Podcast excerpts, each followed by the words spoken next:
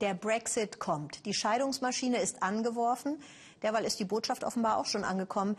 Die ersten Osteuropäer verlassen die Insel. Und deutlich weniger zieht es auch dorthin. Theresa May will ja die Bewegungsfreiheit eben dieser Europäer einschränken. Ist aber keine Einbahnstraße. Jetzt sind nämlich ihre eigenen Bürger auch betroffen, die bislang von der europäischen Freizügigkeit profitiert hatten. Stefan Scharf berichtet, allein in Spanien leben 300.000 Briten.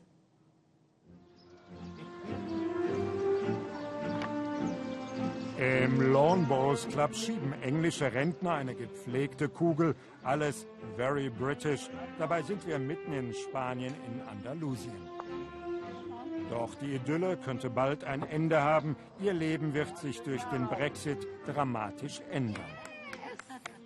Noch geben sie sich heiter gelassen, aber ihre englischen Renten könnten in Zukunft eingefroren, der Zugang zum öffentlichen Gesundheitssystem Spaniens unmöglich werden. Und so gerät der Traum vom Lebensabend unter Palmen in Gefahr. Unsere Hauptsorge ist die Gesundheitsversorgung. Wenn die EU den Zugang zum öffentlichen System des Gastlandes stoppen sollte, dann müssten wohl 90 Prozent von uns nach England zurück. Eine Privatversicherung können wir uns nicht leisten. Im Club treffen wir auch Christine Rowlands, Vorsitzende der Tories in Andalusien, also der konservativen Partei Englands. Christine ist auf ihre Chefin Theresa May nicht gut zu sprechen. Den Brexit unterstützt ohnehin kaum ein Auslandsengländer. Man fühlt sich alleingelassen. Christine wird für May keinen Wahlkampf machen. Es sieht nach einem harten Brexit aus, aber was ist ein harter Brexit? Ein paar Fakten würden uns schon helfen. Ich will ja gar nicht, dass man uns alles ganz genau erklärt, nur ein paar Informationen. Das wäre echt hilfreich für unsere Mitglieder.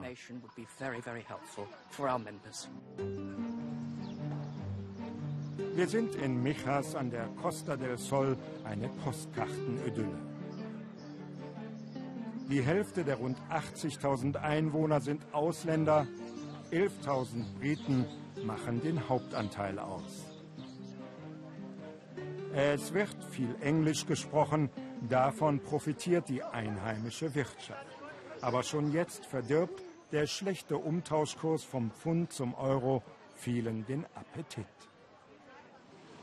Die Aussichten für die hier lebenden Briten verdüstern sich, etwa für Kit Hawkes. Er arbeitet schon lange als Baumdoktor, seine Kunden englische Hausbesitzer, doch nun ändert der Brexit alles. Ich muss irgendwie damit fertig werden, dass meine Kunden weniger werden, denn immer mehr Engländer verlassen Spanien. Mit seinem Team bekämpft Kit Schädlinge auf Johannisbrotbäumen oder Palmen. Die meist britischen Eigentümer zahlen gut dafür. Nun kommt ein unsichtbarer Feind dazu, die wachsende Unsicherheit unter Spaniens Engländern. Was wird nach dem Brexit mit dem Eigentum, den Steuern? Braucht man ein Visum? Gift fürs sonnige Gemüt, auch Kit ist verunsichert. Natürlich fühlen wir uns ohne den Schutz der Europäischen Union sehr verwundbar. Aber irgendwie muss das Leben ja weitergehen. Ich jedenfalls liebe Spanien. Nach England will ich auf keinen Fall zurück. Zurück in die Stadt Michas. Ein Blick ins Rathaus zeigt, die Ausländer haben diese Gemeinde reich gemacht. Die drohende Abwanderung der Engländer sei ein Erdbeben für den Ort meint der Bürgermeister. Das hätte natürlich sehr negative Folgen für uns, wenn ein großer Teil der Bevölkerung uns verlassen würde. Die Engländer tragen ja zu unserer Wirtschaft und zum Erhalt der Arbeitsplätze bei. Rund um Michas liegen solche Wohnsiedlungen. Auch hier ist der Brexit-Schock spürbar. Seit dem Referendum ist in Spanien die Zahl der von Briten verkauften Wohnungen und Häuser um 16 Prozent gestiegen. Düstere Aussichten an der Costa del Sol. Wer nicht nach England zurück will, geht einen anderen Weg, den in die Sprachschule. Immer mehr Briten melden sich zum Spanischunterricht an. Nur mit ausreichenden Landes- und Sprachkenntnissen kann man die spanische Staatsbürgerschaft erlangen.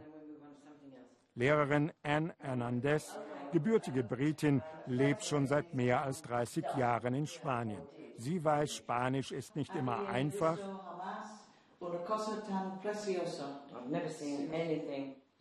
Aber noch schwieriger ist es, den englischen Pass abzugeben.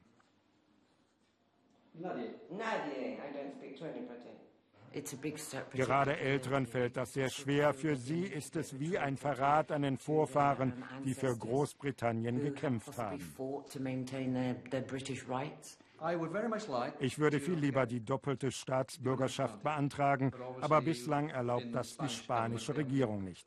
Ich hätte gerne beide Pässe, aber wenn das nicht geht, werde ich mein Bestes geben, um Spanier zu werden. Baum Dr. Kitt auf dem Weg zum nächsten Haus, dort sollen Palmen desinfiziert werden. Was wird mit seinem Betrieb, seiner Arbeitserlaubnis? Kitt gibt sich nach außen gelassen, er hofft auf den berühmten Common Sense. 300.000 Engländer sind in Spanien registriert. Inoffiziell könnten es bis zu eine Million sein. Was wird aus ihnen? Wenn es einen harten Brexit geben sollte, wird es natürlich harter. Aber dann werde ich Spanier. Ganz einfach, ich bleibe hier.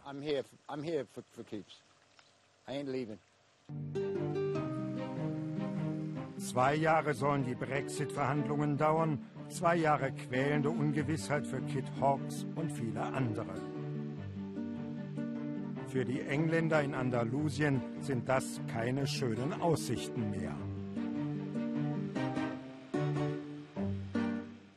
Unsere Korrespondentin Julie Kurz, die steht jetzt direkt vor dem britischen Parlament in London, was zuletzt im März für den Brexit gestimmt hat. Ähm, Frau Kurz, für den Wahlkampf war ja der Brexit ein wichtiges Thema. Hat sich das nach dem Anschlag in Manchester verändert? Ja, Im Moment ist das zentrale Thema innere Sicherheit. Der Wahlkampf hat ja am Freitag wieder begonnen und Jeremy Corbyn hat bei der ersten Wahlkampfveranstaltung einen Zusammenhang zwischen Kriegseinsätzen und Terror gezogen. Theresa May wies das vehement zurück. Sie sagte, Jeremy Corbyn will uns glauben lassen, dass es unsere Schuld sei, der Terror. Und sie sagt, es gebe keine Entschuldigung äh, für den Terror. Die beiden Vorsitzenden sind ja sehr gegensätzlich. Äh, Jeremy Corbyn gilt als Friedensaktivist und Theresa May, die Premierministerin, gilt als Hardlinerin bei der Terrorbekämpfung. Bislang, wenn ich das richtig verstanden habe, galt sie ja als Favoritin. Wie sieht es denn jetzt nach dem Anschlag aus? Hat sie immer noch die besseren Chancen?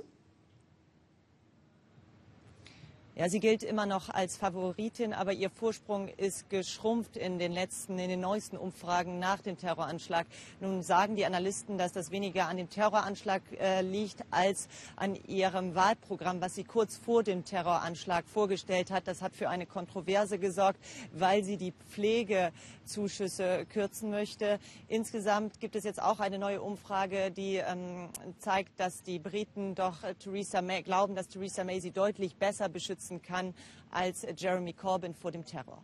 Sagen Sie uns doch zum Schluss kurz noch, gibt es tatsächlich viele Menschen, die die Insel schon verlassen, Europäer, Osteuropäer? Bemerken Sie da was? Es gibt jetzt neue Zahlen vom Nationalen Statistikamt und die belegen doch relativ deutlich, dass ähm, EU-Bürger die Insel verlassen. Im letzten Jahr 2016 sind 30.000 haben 30.000 mehr die Insel verlassen als in dem Jahr davor und 40.000 weniger Europäer sind auf die Insel gekommen als im Jahr davor. Es sind vor allen Dingen Osteuropäer, weniger Osteuropäer gekommen. Die haben einfach große Sorgen, dass ähm, wie, was die Zukunft in diesem Land bringt. Das, dieser Status der EU-Bürger ist ja wirklich noch äh, komplett ungeklärt hier auf der Insel. Vielen Dank, Juli Kurz.